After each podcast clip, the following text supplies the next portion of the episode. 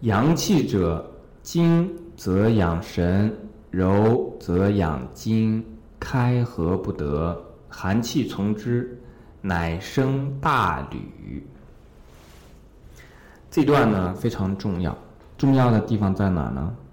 精则养神，柔则养筋。那我们知道，阳气呢和阴来相比较呢，阳应该是在上，阴应该是在下的。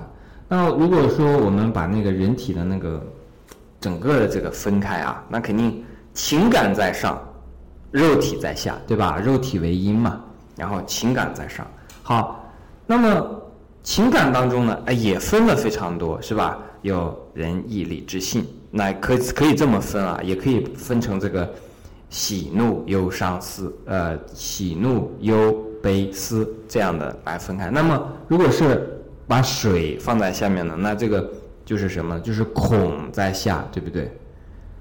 喜在上，在在这个精神方面。如果在形体方面呢？那心肝脾肺肾肯定是肾在最下了。那肾对应的是什么？就是骨在最下，骨是最。如果是讲阴阳啊，是最偏阴的这一部分，最坚实的这一部分。骨上面水生木是金，金上面再是什么？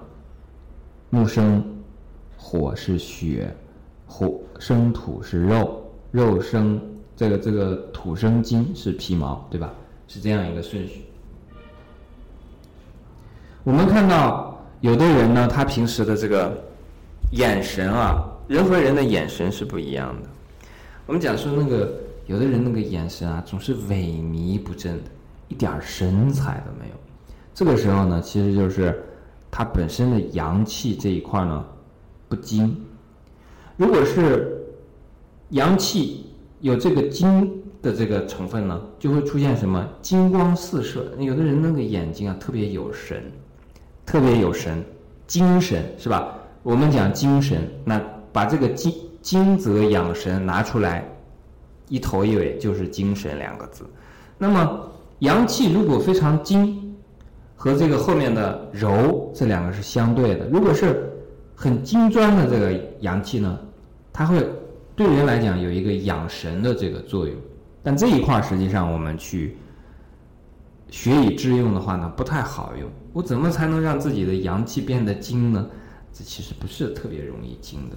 实际上，如果非要用的话呢，有一个词可以用，叫什么呢？叫“精诚所至”，对吧？“精诚所至，金石为开”的那个“精诚”，这个“精”呢，其实和诚是相关的，诚心诚意，或者讲诚实，不欺骗自己，这个时候就可以养生。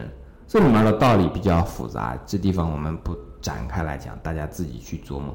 为什么一个人做到诚？它就可以养神，为什么做到精就可以养神？大家慢慢去琢磨啊。后面讲呢，阳气者呢，刚才讲的是精，这个精诚之志，金石为开，这是很刚的东西，对吧？但如果到了后面这个，到了这个阴柔的部分呢，哎，如果是柔呢，它就可以养精。所以我们会明白，阳气的作用很多，非常多啊，不仅作用于人的。肉体也作用于人的精神，在肉体上最主要的是什么呢？是筋。那怎么去作用于精呢？要柔。那怎么去作用于神呢？要精。好，刚才的精神讲完，我们现在来讲讲这个柔和这个筋。那我们知道筋是属于木的，对吧？肝嘛，肝主木，对吧？肝属木，然后这个肝又主筋。到这个时候呢，说。这个筋我怎么让它软呢？啊，大家有没有想过怎么让自己的筋软呢？你比方说压压腿，这我压腿好像这个筋压腿的时候更硬啊，对不对？你把这个筋，把这个腿往那儿往这个这个这个器械上一搭，或者拉拉筋，拉的时候你发现你的这个筋变软了吗？没有啊，这筋好像拉的时候拉的紧邦邦的、硬邦邦的，对吧？那这地方用的是什么呢？物极必反。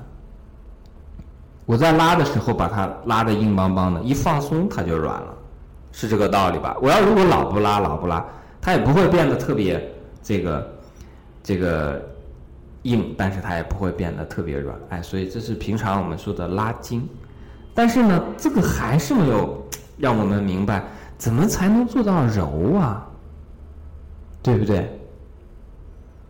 柔好像有一个含义，就是软的意思，对不对？怎么能做到软呢？那我们知道了，你看到那些做柔术的人呐，就是能把自己身体叠好几个褶，然后这个随便把这个这个这个头啊就翻过来，从身体后面这腰也很软，然后这个腿也很软，什么地方都非常软，随便的就像那个变魔术一样，想怎么叠怎么叠。那这种人他的筋肯定是好的，那。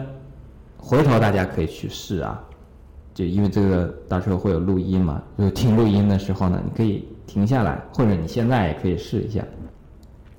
一个是向前的弓，看你这个身体啊，就是往前弓，看你这个能不能够到你的这个脚，就是我们平常经常做的这种动作。那这个是你身体上的一个最主要的腰部的一个。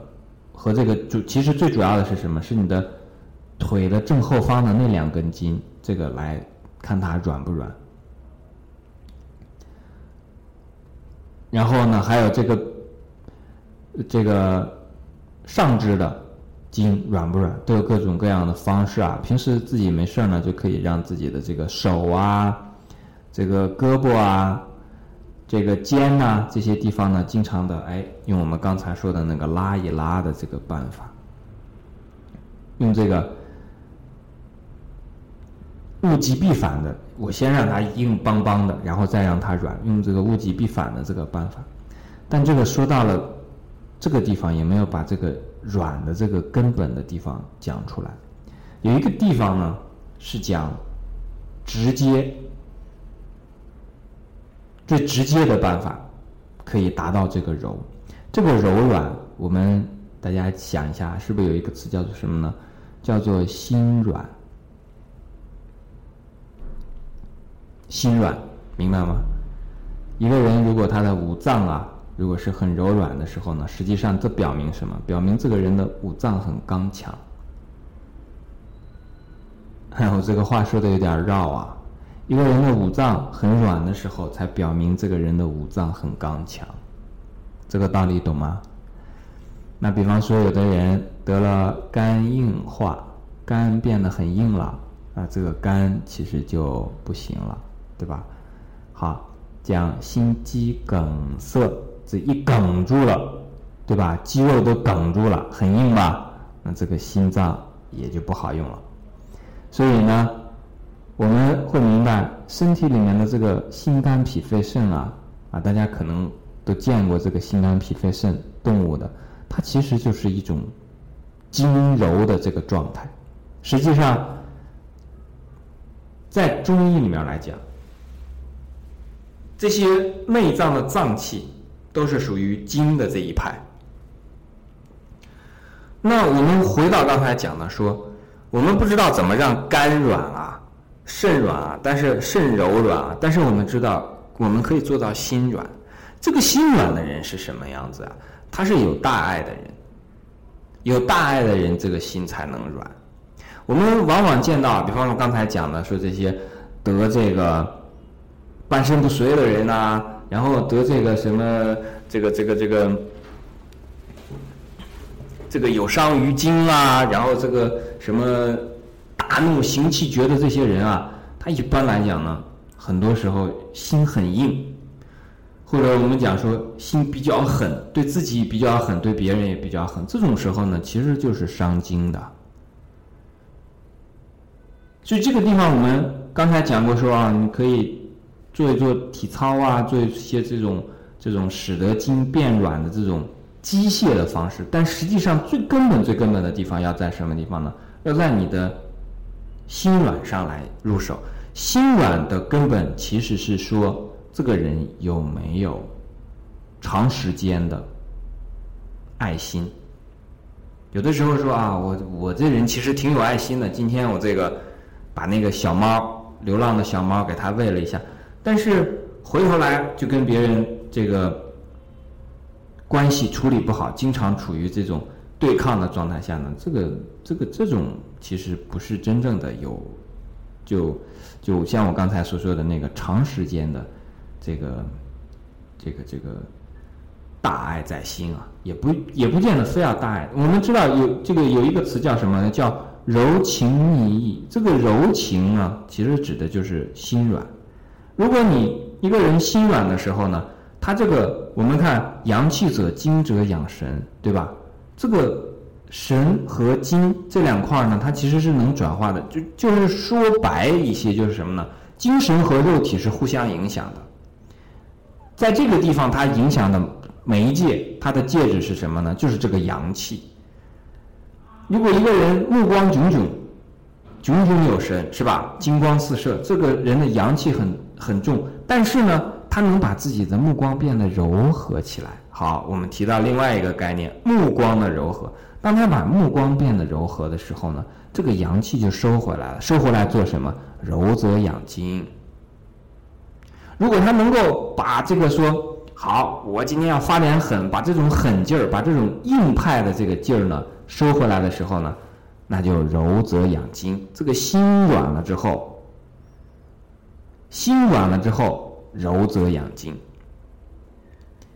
所以这是讲阳气者，精则养神，柔则养精啊。我们看这个话非常简单，总共加在一起十一个字。但实际上，它里面所藏的这个阴阳的道理啊，讲的这个实际上也有三才的东西在里面，天地人三才。那我们讲说，这个阳气作为中，所以我们为什么一直强调说中国的中是中道的中呢？